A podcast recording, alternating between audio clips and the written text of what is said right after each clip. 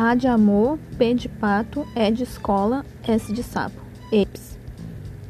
Apes. Significa macacos. Eu não sabia. Aprendi hoje. Aprendi quando eu fui traduzir um dos textos de uma das fotos da conta Câmera Duels, Duelo de Câmeras, de Cole Sprouse. Cole Sprouse faz Jughead em Riverdale. Ele é aquele Cold de Zack and Cold Gêmeos e Ação, aqueles irmãos gêmeos. Pois é. Hoje eu descobri também que a diferença entre o Dylan e o Cole a gente pode notar pelos sinais que eles têm no rosto, que são em locais diferentes. o Cole tem sinal na, no, na bochecha, dois sinaizinhos. Na verdade, tem mais sinais na boche, nas bochechas.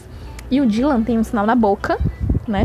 Pertinho, bem pertinho do, lábio. E aí a gente pode diferenciar, assim, porque de resto eles são idênticos, até os dentes. Enfim.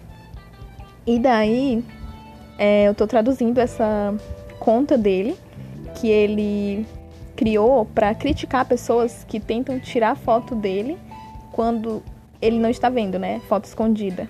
Então, ele tira uma foto da pessoa que está tentando tirar a foto dele na hora que a pessoa está tirando a foto, antes da pessoa tirar a foto dele, né? Tipo, e aí ela, ele posta nessa, nessa conta, câmera 12, e ele faz um textão com uma crítica.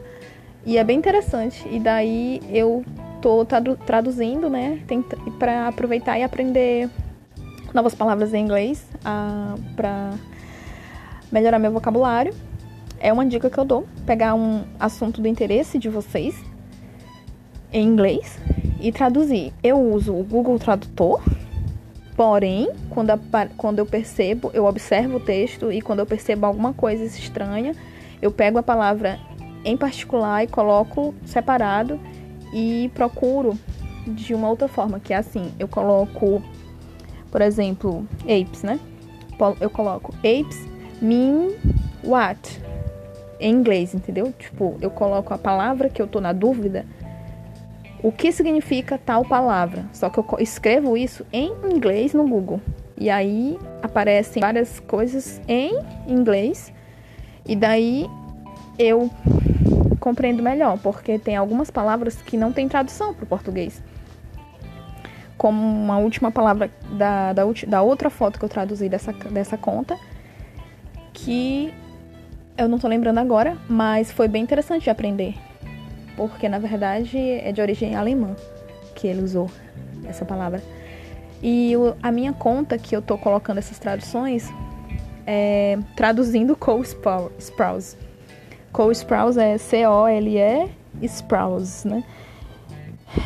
Enfim. E é isso. Thanks.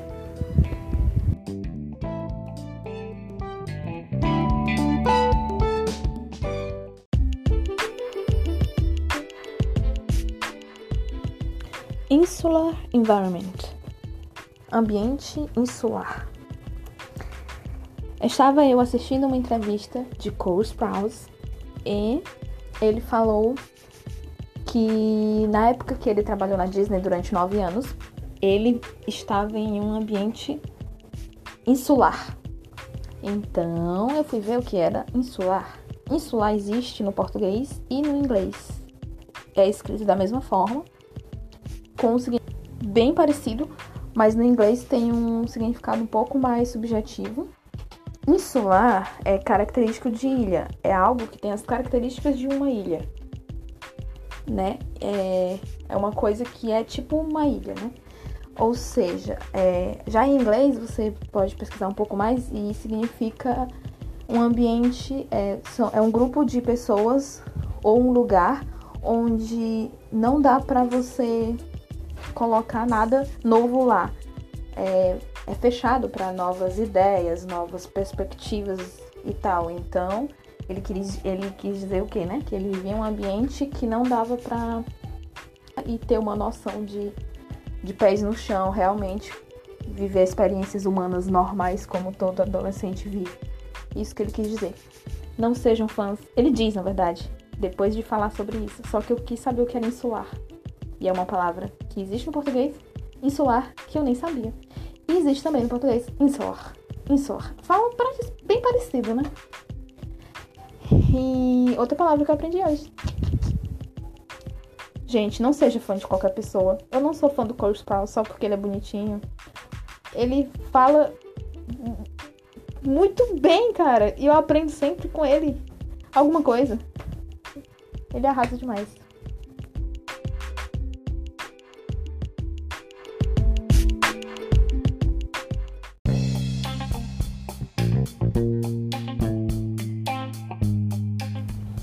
Casket. C A S K E T. Casket. Significa caixão. Aprendi traduzindo câmera do, do Cole Sprouse. Casket.